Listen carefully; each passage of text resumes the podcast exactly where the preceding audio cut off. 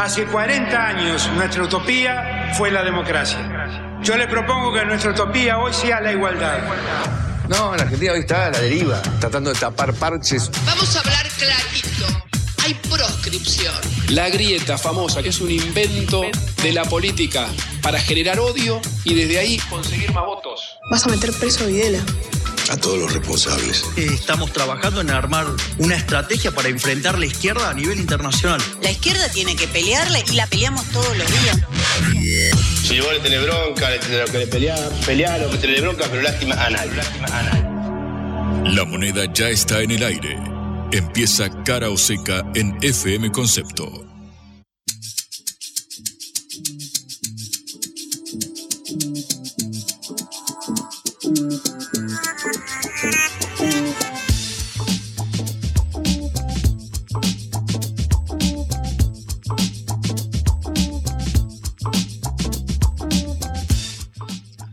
Buenas tardes, estamos otra vez en la hora del regreso con Cara Oseca, una producción de la Agencia Internacional de Noticias Sputnik. Soy Patricia Lee y me acompaña Juan Lechman. ¿Cómo estás, Juan? Muy buenas tardes, Patricia, muy bien. Me acaba de llegar una propuesta laboral que te quiero acercar si te interesa para hacerte cargo del Club Atlético Independiente, el emblemático gigante de Avellaneda. No me digas, yo la verdad que declino, muchas gracias, pero soy hincha de Independiente, así que me preocupa mucho su futuro. Mirá, y dentro de poco entonces se, verán, se vendrán horas bastante álgidas para, para el club tanto en la situación financiera como deportiva. Veremos, esperemos que se solucione por el bien del rojo.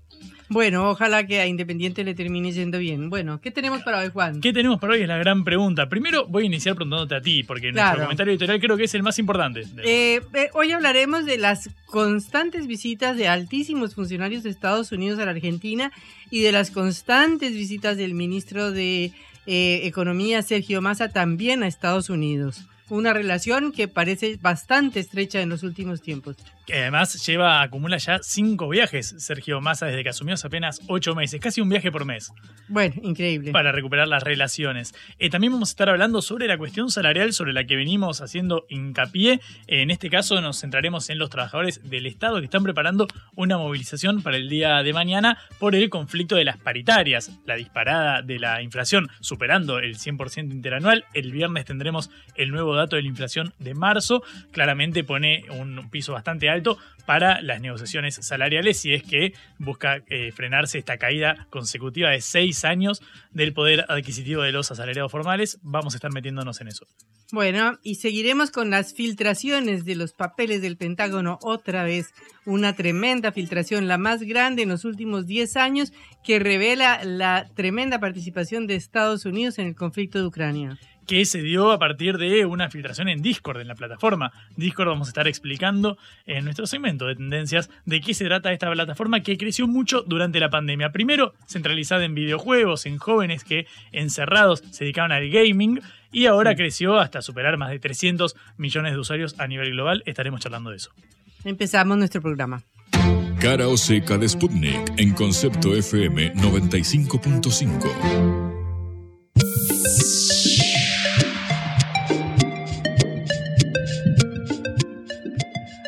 Los contactos con Estados Unidos están de lo más fluidos.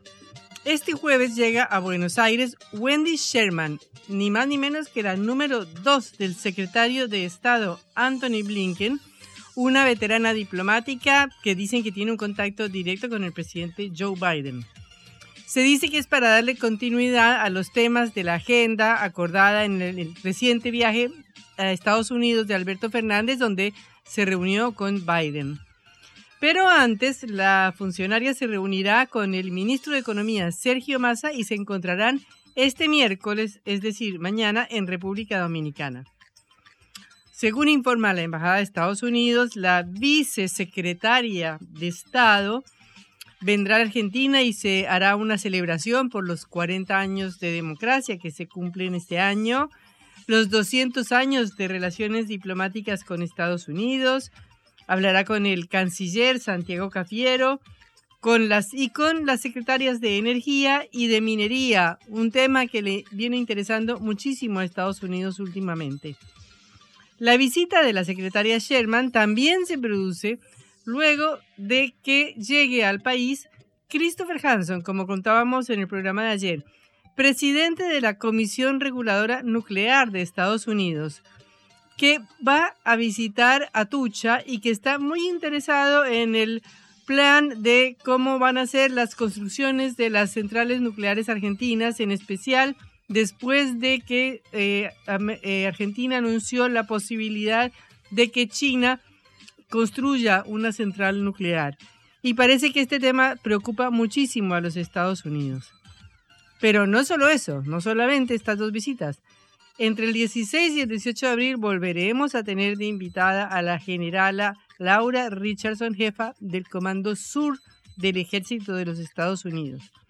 Como saben, Richardson ya ha demostrado su preferencia por el litio, por los recursos naturales, por el agua. Ha dicho cómo le interesan a Estados Unidos todos esos temas que son precisamente los recursos naturales de nuestra región.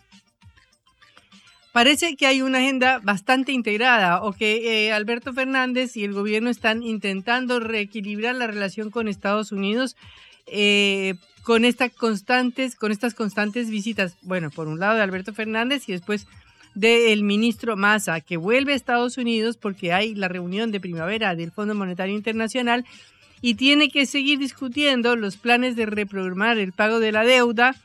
Eh, ya saben, esta tremenda deuda que adquirió el gobierno de Mauricio Macri por 45 mil millones de dólares y que ahora hay que pagar justamente en un año en que se calcula que van a entrar de 15 mil a 20 mil millones de dólares menos de divisas por la tremenda sequía y la caída que va a significar eso en las exportaciones de soja y de otros cereales.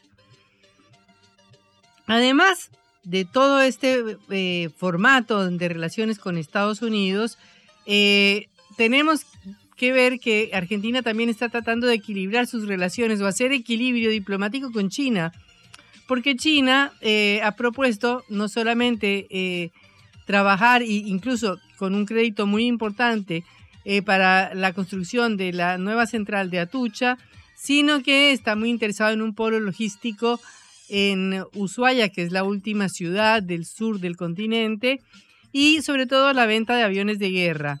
Eh, también estuvo esta semana reunida con el ministro de Defensa, Jorge Tayana, una delegación china muy importante del Instituto de Ciencia y Tecnología llamado SASTIND para concretar la venta de aviones supersónicos JF-17 Thunder. Porque Argentina tiene que reemplazar su flota militar y no tiene posibilidades de hacerlo, entre otras cosas por las sanciones que impuso el Reino Unido, que no permite que se le vendan a la Argentina aviones militares con ningún repuesto británico. De manera que Argentina hace equilibrio entre estas eh, necesidades estratégicas, por un lado con Estados Unidos tratando de viajar mucho y de visitar al Fondo Monetario Internacional por el apoyo inevitable y necesario que tiene que tener Argentina para su economía y por otro lado algunas necesidades eh, de defensa estratégica como son la, el reemplazo de sus aviones militares. Mientras tanto, nuestro vecino, el presidente Luis Ignacio Lula da Silva, tiene una agenda política que parece más concreta y más orientada, porque está viajando hoy precisamente a China, en donde se va a reunir, por supuesto, con el presidente Xi Jinping y donde además lleva una delegación como de 200 empresarios. No es para menos, ya que precisamente China es el primer socio comercial de Brasil con un comercio de más o menos 150 mil millones de dólares. Y aparte de eso, recordemos que Brasil, Rusia y China están en el grupo económico llamado BRICS, eh, donde Argentina esperaría también incorporarse en los próximos años. Pero Lula no solamente hace este viaje a China, que es muy importante, sino que también eh, tiene una agenda en la cual ha hecho una propuesta de plan de paz para el conflicto en Ucrania y espera que venga cuando vuelva a, eh, vuelva a Brasil de su viaje a China, eh, llegue a Brasil el canciller ruso Sergei Lavrov este 17 de abril. Después de que uno de los enviados de Lula, uno de sus principales asesores y consejeros, Celso Amorín, se reuniera precisamente en Moscú con el canciller Lavrov. De manera que mientras que Argentina hace equilibrio, eh, inclinando la balanza hacia Estados Unidos, claramente con todos los viajes del ministro de Economía, que como decía Juan, ya han sido, ¿cuántos Juan?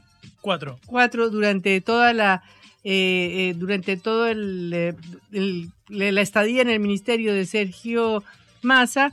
Mientras tanto, Lula busca fortalecer las relaciones del grupo BRICS, for- fortalecer las relaciones con China y fortalecer las relaciones con Rusia, proponiéndose también como una alternativa y proponiendo un plan de paz para el conflicto en Ucrania. Esta es la diferencia precisamente entre la política eh, del gobierno de Alberto Fernández, más orientada a recomponer su vínculo con Estados Unidos, y la política de Lula da Silva, que está más orientada al BRICS, a este grupo que haga una suerte de equilibrio internacional y mundial y que sirva también de intermediario en las relaciones con Rusia, en el conflicto de Ucrania y en las relaciones con China. Blanco o negro, sí o no. A favor o en contra. Sputnik para la pelota para reflexionar.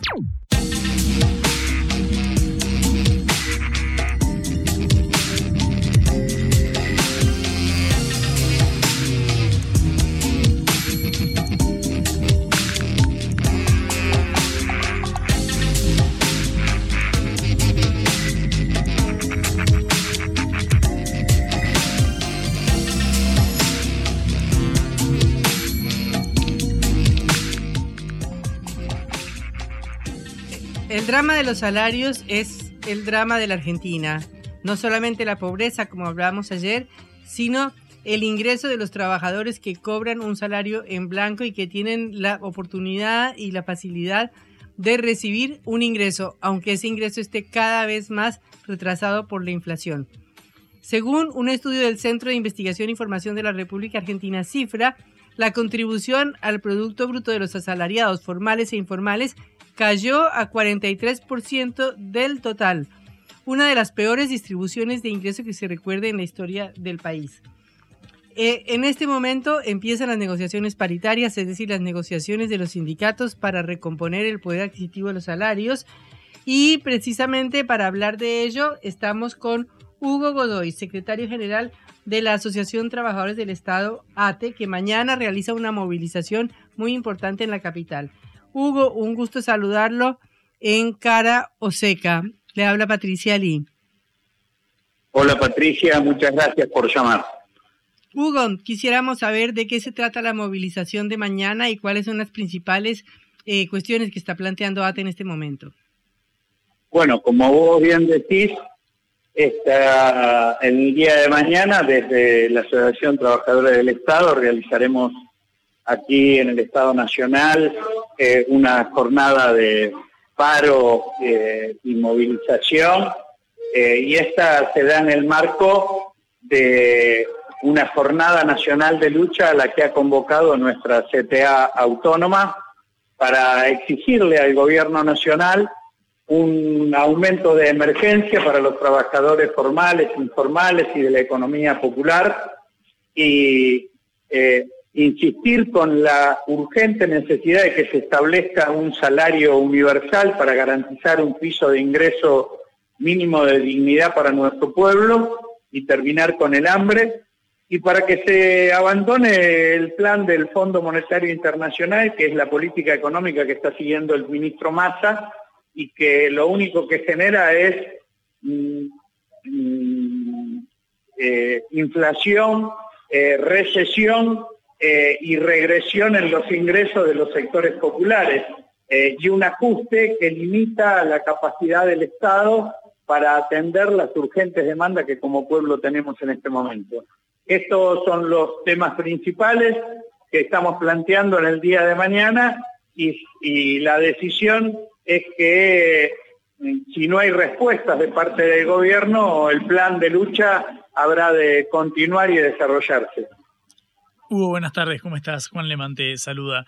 Eh, hoy se Hola, conoció la previsión del Fondo Monetario Internacional para Argentina para este año y con la inflación superando el 90% interanual ante un presupuesto a partir del cual se fijan las metas salariales que cuando el gobierno lo, envió al Congreso a fines del año pasado ubicaba el interanual en un 60%, es decir, hay 30 puntos por encima. Ante esta posibilidad y, que el dato de inflación del viernes eh, ubique al aumento eh, mensual de marzo por encima del 6 o del 7%. ¿Qué perspectivas tienen ustedes de que los salarios logren acompañar esta inercia inflacionaria que viene escalando eh, exponencialmente en los últimos meses? Creo que el Fondo Monetario Internacional miente, porque son conscientes de que la inflación va a ser mayor, va a superar el 100%, porque el propio plan del Fondo Monetario Internacional es inflacionario y recesivo. Mm, eh, Por eso es que nosotros decimos que eh, esta situación debe ser modificada no aplicando el plan del Fondo Monetario Internacional. La exigencia del Fondo Monetario Internacional, eh, entre otras, eh, establece que se debe devaluar el peso al ritmo de la inflación y en el primer trimestre ya tenemos un 20% de inflación, eh, bueno, evidentemente no hay que ser un economista de lustre para entender de que la situación va a seguir empujando hacia arriba la inflación porque la devaluación de- del peso eh, y la revaluación, por lo tanto, del dólar sigue tirando la especulación hacia arriba de los precios, eh, mucho más en una economía que está marcada por la, por la el traslado de los precios internacionales al, al precio a los precios del mercado interno eh, y, al, y afán eh, mm, egoísta eh, de- y especulativo de los grupos empresariales que se mueven al ritmo de, la, de esta especulación económica y financiera.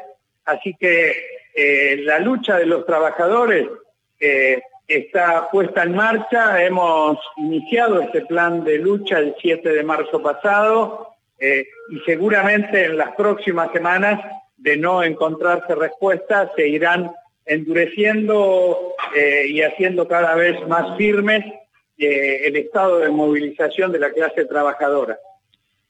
Te pregunto, hab- habiendo transcurrido tres años y medio de la llegada del Frente de Todos eh, al poder, tras los cuatro años de, Mauricio Macri, ¿qué le balance haces hasta el día de hoy en la gestión, particularmente en materia de los incrementos salariales y las situaciones de los, de los trabajadores? Obviamente que, es de un, abanico de, de distintas, de distintos gradientes, la verdad, pero bueno, en función de los trabajadores estatales, ¿cómo lees la evolución de los salarios y qué lectura te merece la gestión de Alberto Fernández?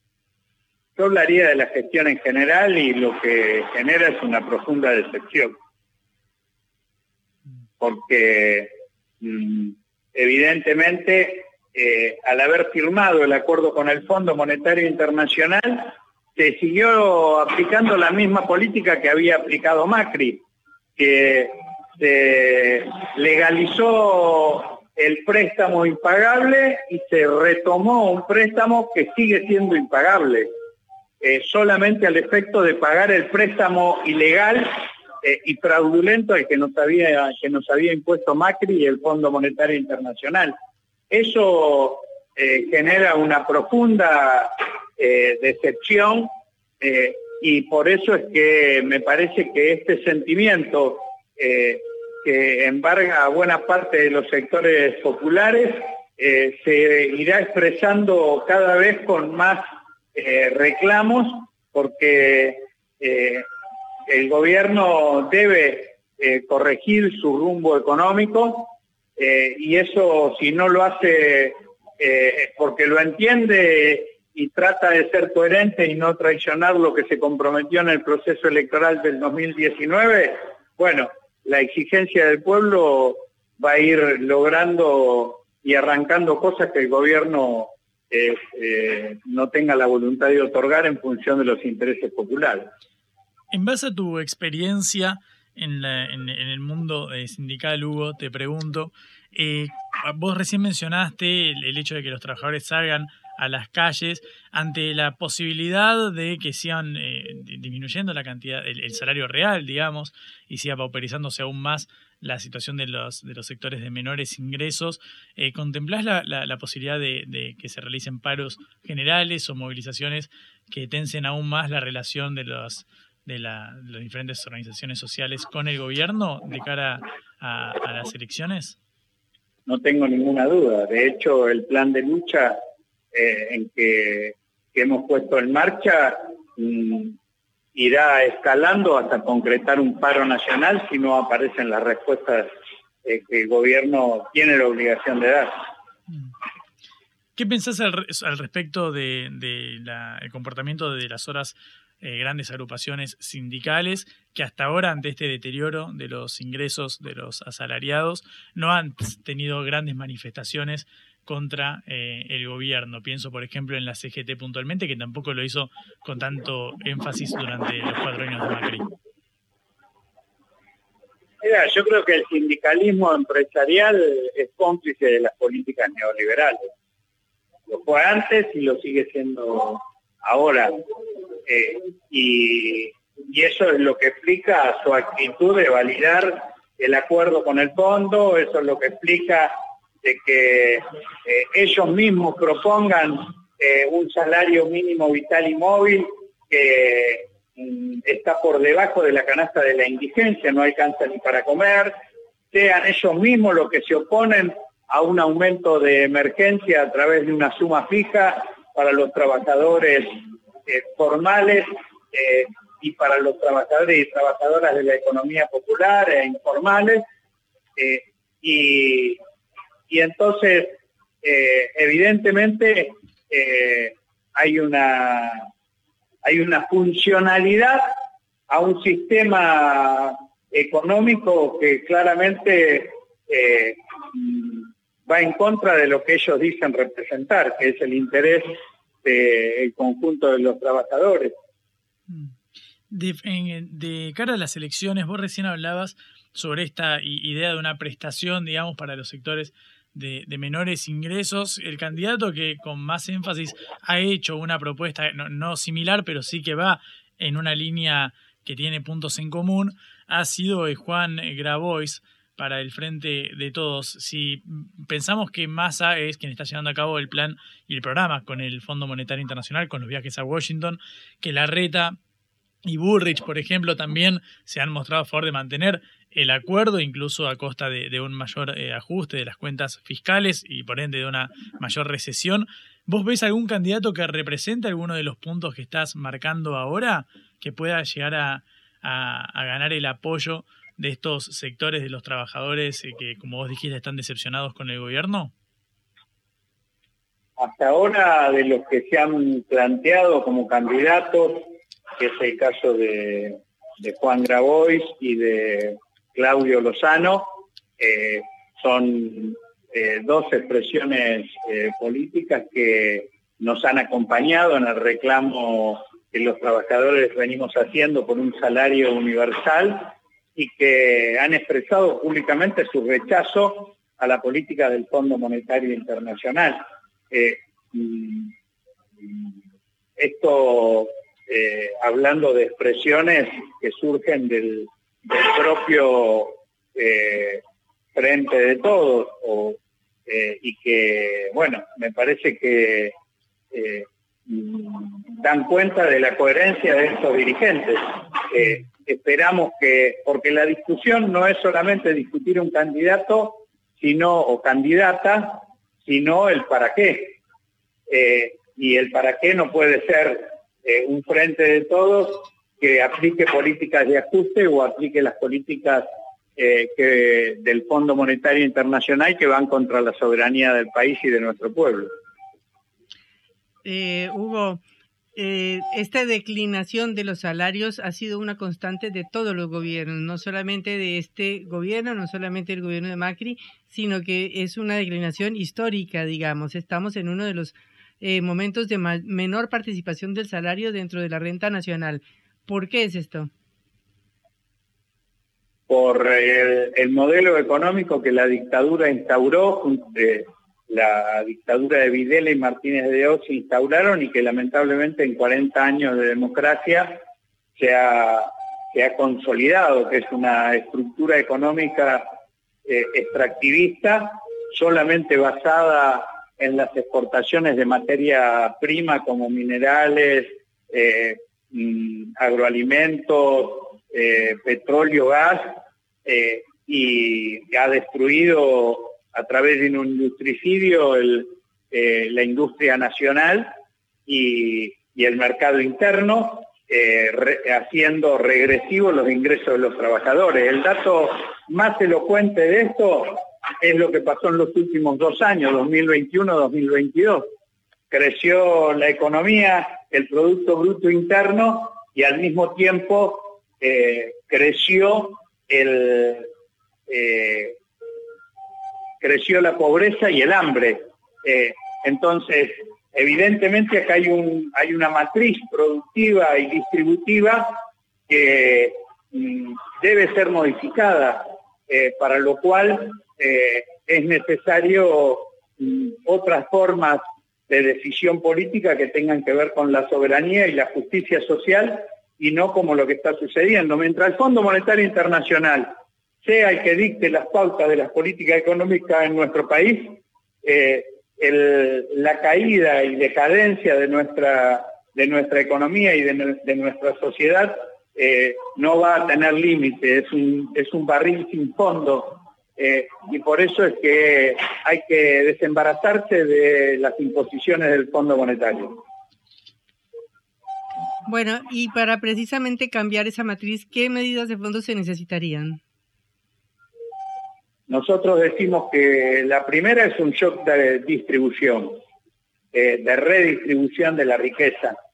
Eh, eso requiere subir los ingresos de los sectores más bajos, requiere ponerle eh, un salario universal, eh, requiere una más fuerte intervención del Estado para el desarrollo científico, tecnológico y la recuperación de aquellas áreas del mercado, eh, del mercado exterior, del comercio exterior, del de control de puertos y el control de áreas estratégicas como la producción de petróleo, gas, litio eh, tienen que estar en manos del Estado para garantizar que la renta que se genere sea utilizada no para la fuga de capitales, sino para el desarrollo científico-tecnológico y el fortalecimiento a través del ingreso popular del, mercado interno.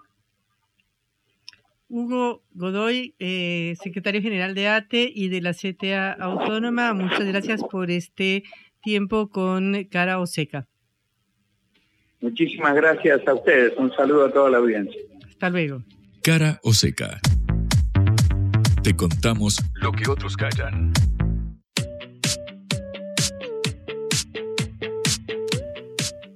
Bueno, venimos de un escándalo político tremendo ayer, este lío que se armó en el eh, PRO y Juntos por el Cambio, la coalición opositora entre el eh, jefe de gobierno de la ciudad de Buenos Aires, Horacio Rodríguez Larreta, y el fundador y padre del PRO, el expresidente Mauricio Macri. ¿Qué pasó hoy? Hubo un nuevo capítulo efectivamente en esta saga de linterna en la oposición. Es un año asignado por las internas tanto en el Frente de Todos como en Juntos por el Cambio. En este caso no es de todos Juntos por el Cambio, sino particularmente del PRO, del partido de Macri, socio mayoritario, podríamos decir, en la eh, coalición opositora.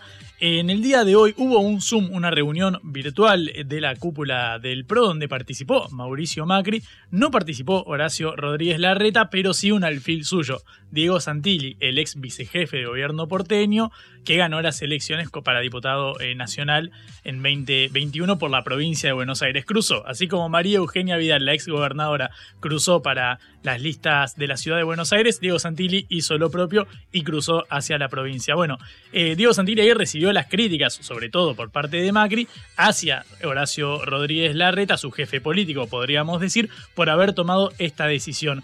Hay un capítulo. La decisión de desdoblar las elecciones de la capital o, de poner dos urnas, ¿no? Efectivamente, la decisión de que para la elección de las autoridades de la ciudad de Buenos Aires, ya sean los legisladores como el jefe de gobierno, ejecutivas y legislativas, se utilice la boleta única electrónica en lugar de la boleta de papel tradicional, la que se utiliza desde la vuelta de la democracia, y que se vote el mismo día dos veces. Una, los porteños, por supuesto, los de la ciudad de Buenos Aires, una vez para las autoridades locales y otra vez para los nacionales. Lo contamos ayer, esto tiene como repercusión, digamos, el impacto concreto es que el candidato del PRO, que antes iba a estar atado a la boleta de Larreta o de Burrich, la otra figura fuerte para las presidenciales de octubre, eh, ahora compita por su lado. Entonces, por ejemplo, alguien más de Juntos por el Cambio que no sea del PRO, que tiene nombre y apellido y se llama eh, Martín Lustó, de la Unión Cívica Radical, puede haberse favorecido porque si no, antes iba a competir contra un candidato que iba a tener eh, la referencia en la reta Burrich e iba a arrastrar votos. Bueno, o sea, no va colgado de la, de la, de la casaca del presidente, va solo. Efectivamente, en la boleta no aparecerá así. Esto, por supuesto, trajo resistencia del lado de Mauricio Macri, porque quien, va a ser probablemente el candidato del PRO para la interna contra Lustó sea Jorge Macri el primo. exactamente, el primo de Jorge Macri, otro que también cruzó el charco y ahora es noticia en el día de hoy porque un grupo de eh, legisladores del Frente de Todos de Vicente López, de la localidad de la cual eh, Jorge Macri en la provincia de Buenos Aires es intendente en uso de licencia, le pidieron la renuncia porque siendo intendente de una localidad de la provincia de Buenos Aires pretende ser candidato a jefe de gobierno de la ciudad de Buenos Aires, de otro distrito. Bueno, un grupo de, de legisladores del Frente de Todos, opositores por supuesto, supuesto, en Vicente López junto a otras agrupaciones, eh, exigieron la renuncia de Jorge Macri. No sé si va a ser conducente, pero como gesto político se muestra la, al menos, la controversial decisión de ser intendente de una localidad en la provincia y participar para ser intendente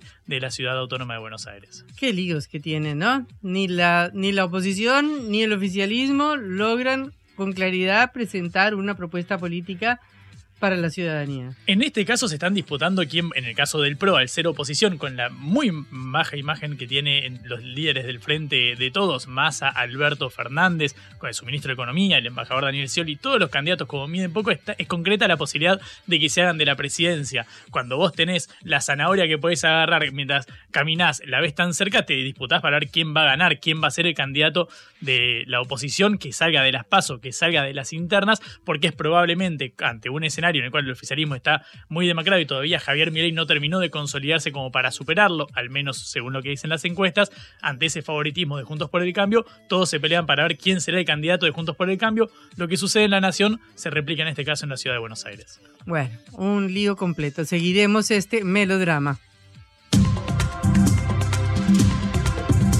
Lo que a Verne le tomó 80 días lo hacemos en una tarde. La vuelta al mundo en la vuelta a casa.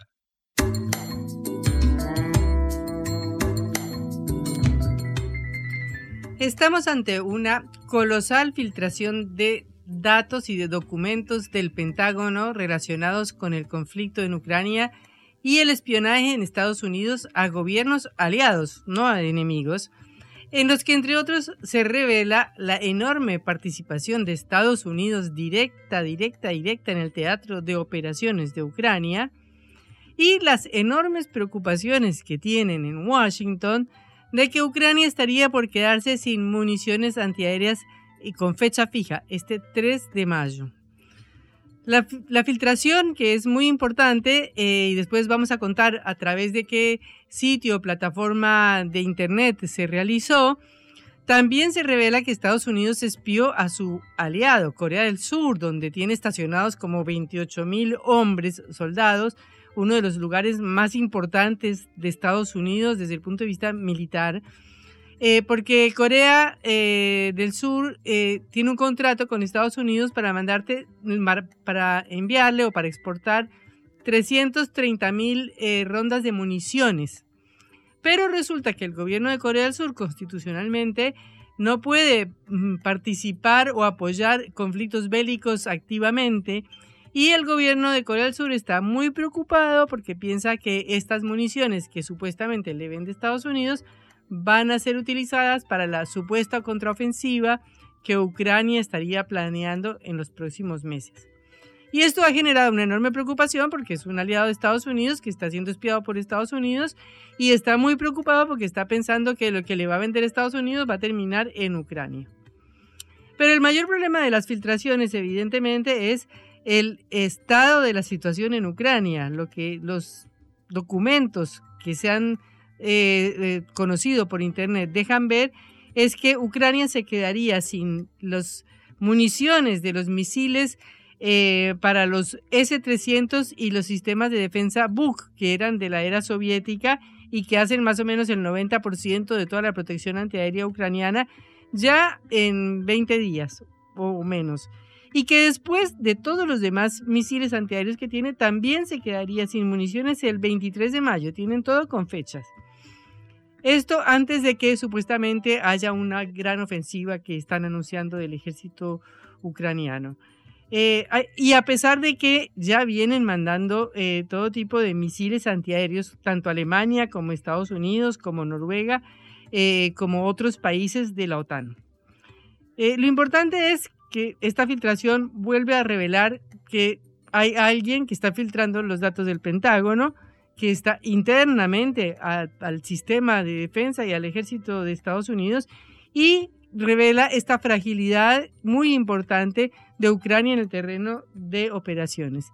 Estamos con Alberto López Girondo, editor internacional de Tiempo Argentino, para hablar de esta importante filtración. Alberto, un gusto saludarte. En Cara Seca te saluda Patricia Lin. Hola, ¿qué tal? ¿Cómo andan por ahí? Muy bien, gracias Alberto. Queríamos eh, conversar contigo sobre la importancia o la gravedad de estas filtraciones que se han conocido y que ya tienen más o menos un mes, parece, dando vueltas por Internet. Bueno, eh, la verdad que es un tema bastante intrincado, porque es cierto que es una filtración muy importante, pero hay muchas dudas. Eh, el gobierno de Estados Unidos de inmediato, y los medios más influyentes de Estados Unidos, Washington Post, el New York Times, de inmediato están eh, como eh, enviando el mensaje de que hay que encontrar enseguida quién es el que hizo la filtración o quiénes fueron los que hicieron la filtración. Pero por otro lado hay muchos que desconfían de todo ese material, que lo creen una mm, gran operación, o por lo menos parte de una gran operación, porque son cuestiones que en algunos casos el tema de las, de las eh, debilidades del, ejército ucraniano se venía discutiendo desde hacía bastante tiempo. El hecho de que se estén quedando sin munición se venía hablando, eh, por lo menos en muchos analistas lo veían este, a través de información que, que va apareciendo en sitios bastante específicos esto en ese en ese caso no no no agregaría demasiado a lo que ya se sabía. Lo que sí agrega es que son documentos aparentemente muchos de los documentos son reales. El tema es eh, o por lo menos los que han sido investigados el problema es por qué quién cómo y no solamente porque se les haya escapado al gobierno de Estados Unidos que podría ser sino también porque si es que realmente no forma parte de una grandísima operación hecha a través de los eh, sistemas de inteligencia de Estados Unidos para hacer creer algo. En, este tipo de situaciones la guerra psicológica es muy importante. Lamento que a lo mejor estoy este, eh, tirando un poco con eh, tierra sobre lo que estoy, diciendo antes, pero yo lo que veo es que hay muchas muchas dudas, empiezan a aparecer muchas dudas sobre el alcance real sobre quiénes son los que están haciendo la filtración y sobre el, verdadero escenario que está ocurriendo. En Estados Unidos, en este momento, hay mucha discusión sobre eh, cómo impacta la guerra en Ucrania en la economía de Estados y en el bienestar de Estados Unidos, que está bastante maltrecho. El gobierno de Biden no, no encuentra la fórmula como para que el ciudadano esté mejor de lo que estaba cuando lo votó y lo de la guerra en general le está importando bastante poco porque lo que van, lo que están viendo es inflación, este, aumento desmedido de precios de energía, eh, no está viendo que haya más trabajo, los trabajos que hay son bastante precarios, los que van apareciendo. Entonces en ese contexto la guerra no tiene mucha mucho eh, mucho atractivo. Claro, no, tiene, no, no, es un tema que, que, que, impacte. Que movilice. Claro. Pero según esto que tú dices, ¿quién se estaría beneficiando? Mm, bueno, en principio, digamos, eh, una filtración como esta, digo, estamos hablando de toda esta situación cuando justo se cumple un aniversario, hoy 11 de abril, de la detención de, de Julian Assange en, el, en la Embajada de Ecuador en Londres eh, por haber sido protagonista de una masiva filtración de documentos en el 2010 eh, sobre mm, atrocidades cometidas por Estados Unidos en Irak y Afganistán, filtraciones que surgen dentro de la propia fuerza de Estados Unidos, porque como se, supo, muchas de ellas tenían que ver con un soldado, eh, bueno, soldada eh, Manning. Chelsea Manning. Chelsea, Chelsea Manning. Eh, estamos en un, en, un, contexto en el que mucha gente dentro de, los propios Estados Unidos, Estados Unidos se caracteriza por ser un, imperio despiadado, pero al mismo tiempo mucha gente que trabaja para el imperio se siente tan horrorizada por, este, por las, cosas que hacen sus, su gobierno que después terminan infiltrando información.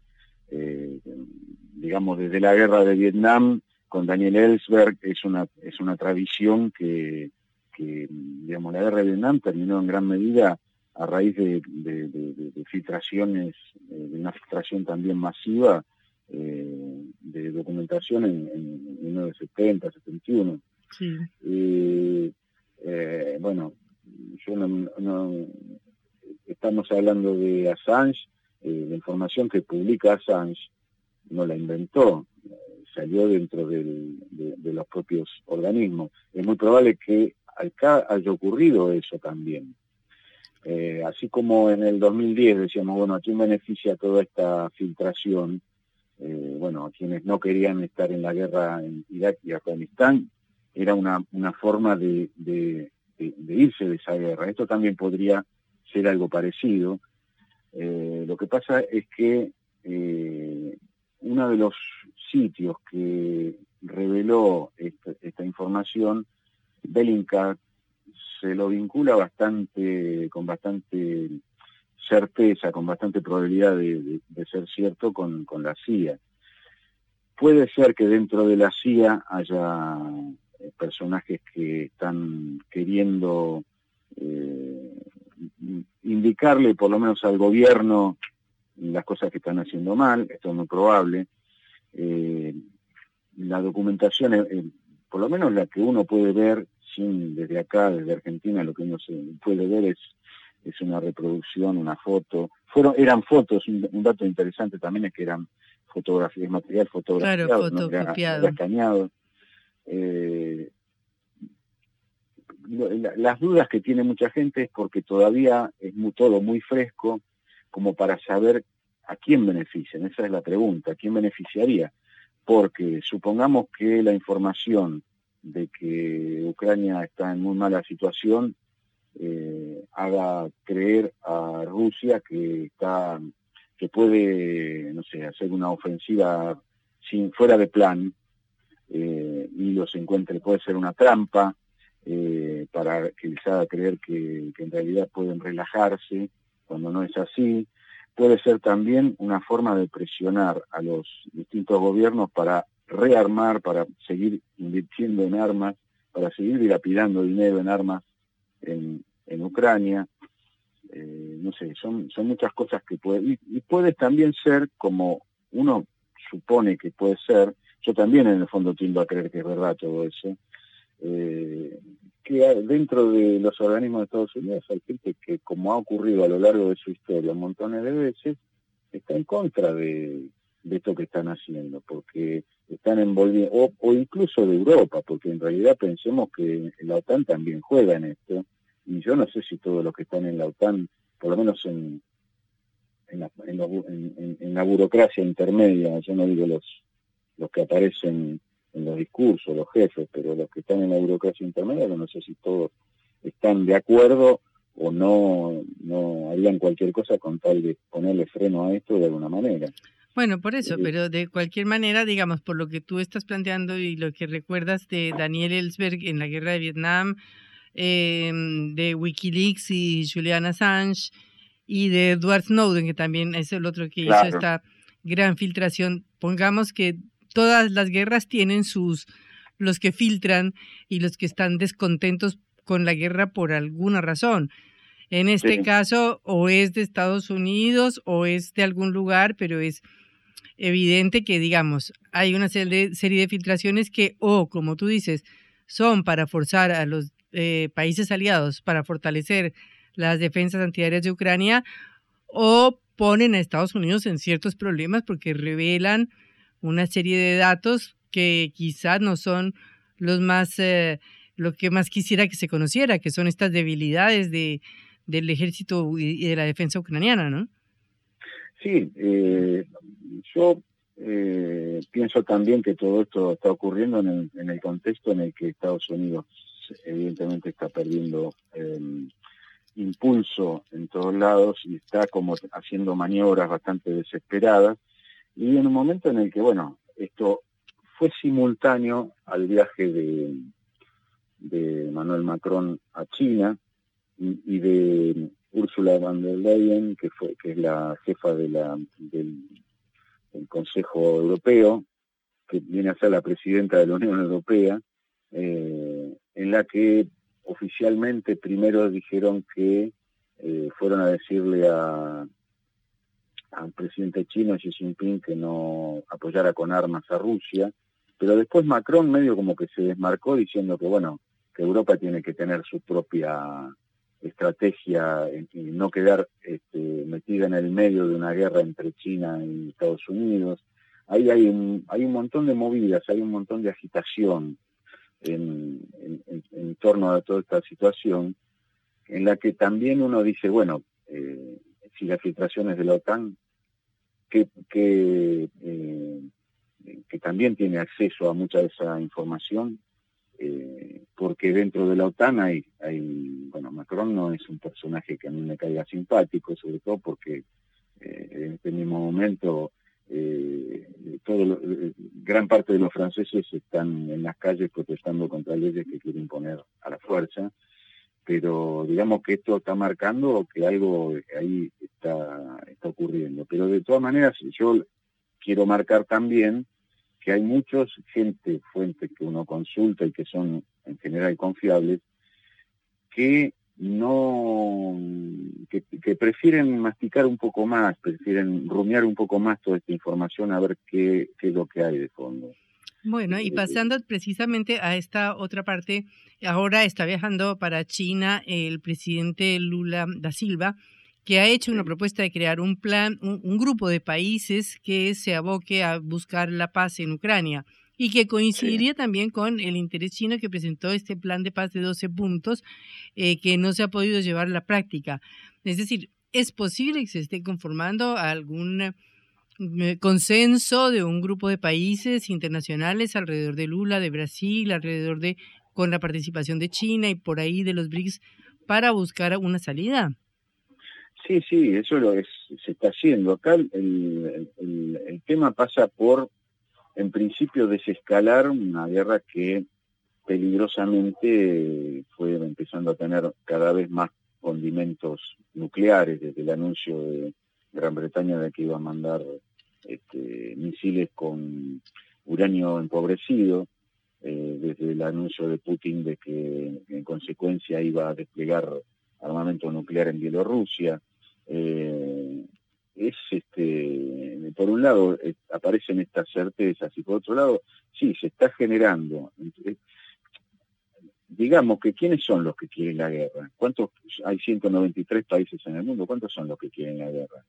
Digamos que los 27 o 28 de, de, la Unión Europea la quieren, no, porque Hungría no quiere, eh, Bulgaria no, no quiere, Serbia no quiere, y de la OTAN, ¿todos están de acuerdo? Pareciera que sí, que están todos de acuerdo, pero Turquía también está de acuerdo.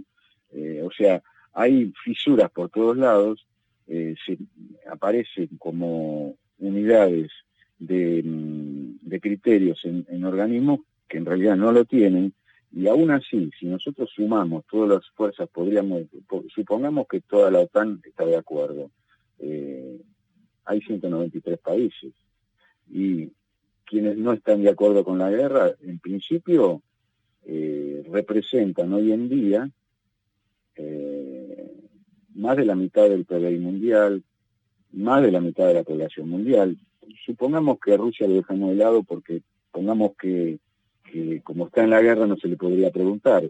Eh, si eh, que Putin ofreció varias veces sentarse en una mesa de negociación últimamente ya dijo que no, porque la respuesta que recibió no, no permitían más pero eh, India está en contra, 1.400 millones, está en contra China, otros 1.400 millones, en Brasil, eh, toda África, ningún país de África está a favor, ningún país de América Latina está ningún a favor. país, claro.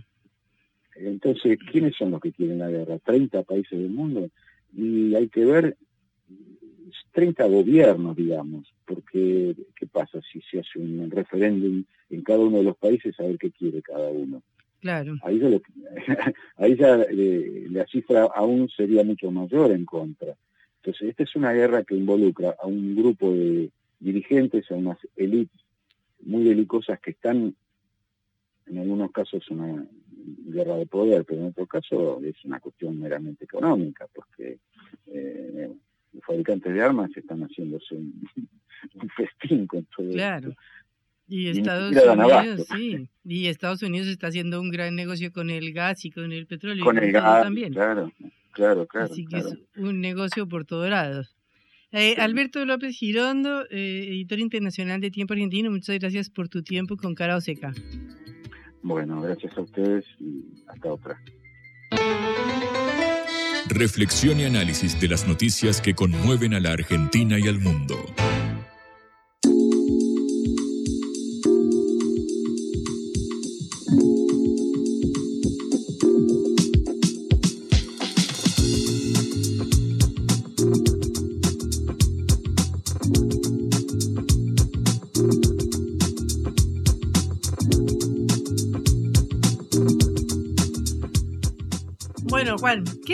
Es Discord? El protagonista de la entrevista de, recién efectivamente es esta plataforma de la que cada vez hablamos más. En los últimos 4 o 5 años terminó de explotar particularmente, como lo decíamos en la apertura, durante la pandemia. Discord es una plataforma eh, principalmente centrada en el chat y en las llamadas, eh, a diferencia de otras redes sociales, por ejemplo Instagram o Facebook, donde uno tiene el famoso inicio, el feed con publicaciones y textos y demás. En este caso se dedica principalmente al chat. Fue lanzada en 2015 por Jason Citron, un programador aficionado de los videojuegos, lo que hoy llamamos comúnmente un gamer, y es importante eh, que, quién es esta persona, el, lanzador de Discord, porque apuntaba a su, a su público, al nicho de los gamers. Inicialmente, hasta la llegada de la pandemia, hasta el 2020, Discord estaba enfocado en los nichos de los jóvenes, de los adolescentes que se jugaban en su casa por la noche y utilizaban esta plataforma para chatear simultáneamente mientras jugaban al videojuego eh, online en línea entre ambos para hablar en paralelo desde la computadora o el celular. El crecimiento se conectan y van eh, chateando y van jugando todo el tiempo y están en esa plataforma. Hasta ahora pensalo como si fuera un WhatsApp. No es WhatsApp. Ahora vamos a ver por qué. En, entre 2019 y 2020 tuvo un crecimiento, eh, se triplicó la cantidad de usuarios, pasó de 50 a 160 millones de personas, hoy tiene más de 300 millones de usuarios y cotiza cerca de 14 mil millones de dólares, un tercio de nuestra deuda con el Fondo Monetario, para ponerlo en términos más cercanos a nosotros. La clave de esta plataforma, ¿por qué es tan exitosa? Bueno, eh, porque no hay una fuente social central, no hay el inicio de Facebook, el inicio de Instagram, donde uno tiene las publicaciones, sino que todo está centrado en la conversación. Y para eso eh, existe los que se, llaman servidores, que son como canales de comunicación independientes uno del otro, como si fuera un chat entre nosotros, pero que están destinados a funciones eh, bastante particulares. Por ejemplo, un canal puede estar exclusivamente destinado a intercambiar imágenes creadas por inteligencia artificial. Y ahí viene el diálogo con eh, ChatGPT, por ejemplo, o los creadores de imágenes de los que estuvimos hablando en los últimos días. Dentro de cada uno de estos servidores hay distintas temáticas para no mezclar los temas. Yo con uno hablo de tecnología, con otro es el de, laboral, con otro es con amigos. Son eh, enfocados en distintos ejes puntuales y cada uno tiene un moderador para controlar que nadie se exceda en el contenido que pasa. Es como si fuera que cada hay como un jefe dentro de cada uno de estos eh, servidores para moderar el contenido que se intercambia. Por eso no es del todo como WhatsApp. En un canal puede haber millones de personas en un mismo chat simultáneamente, algo que es impensable en WhatsApp porque suele ser con gente conocida o con fines más sociales, eh, si querés pensarlo de esta manera.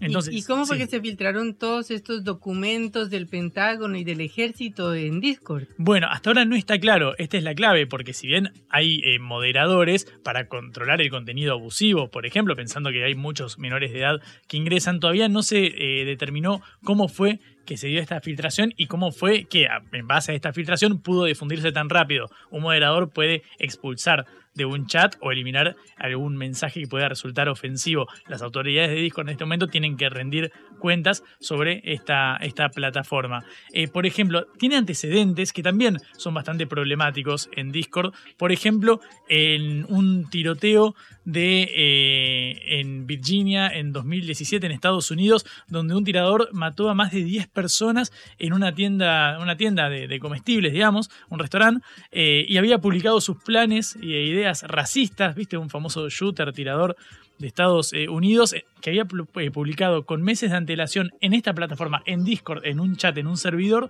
que iba a llevar a cabo esta acción. Publicando contenido racista, xenófobo y demás. Eh, en Twitter o, o Facebook, esto posiblemente podría ser controlado por las autoridades y habría alguna respuesta ante este comportamiento. Bueno, esa falta de regulación es la que pone a Discord en el centro de la escena. Recordamos, tiene más de 300 millones de usuarios y hace no más de dos o tres años tenía apenas 50. Es decir, está creciendo con mucha fuerza y sobre todo ahora se utiliza para lo que te comenté, que es el intercambio de información, por ejemplo, del desarrollo con respecto a la inteligencia artificial. En un canal, cada usuario va poniendo, eh, por ejemplo, las creaciones que hizo con el creador de imágenes de distintas tecnologías de este, de este tipo. Es muy interesante. El problema, claro está, como en todo, es la regulación.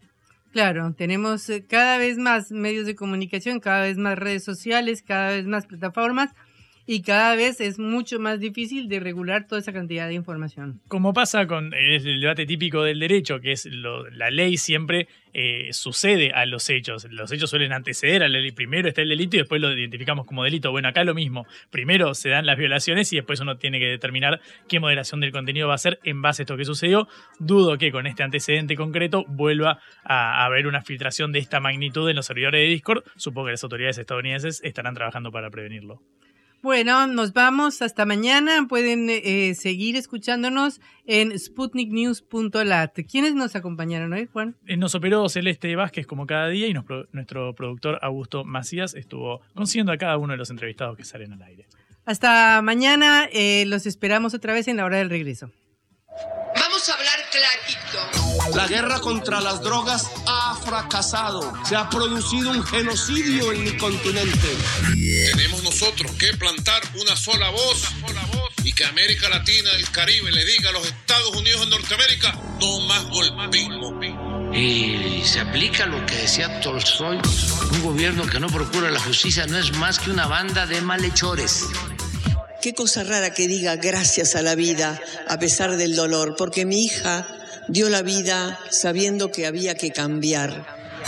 La vi ahí que, que brillaba, que sobresaltaba en ese estadio hermoso y no lo pensé y, y la fui a besar. La vida está llena de tropezones y de fracasos, pero es hermosa. Cara o seca.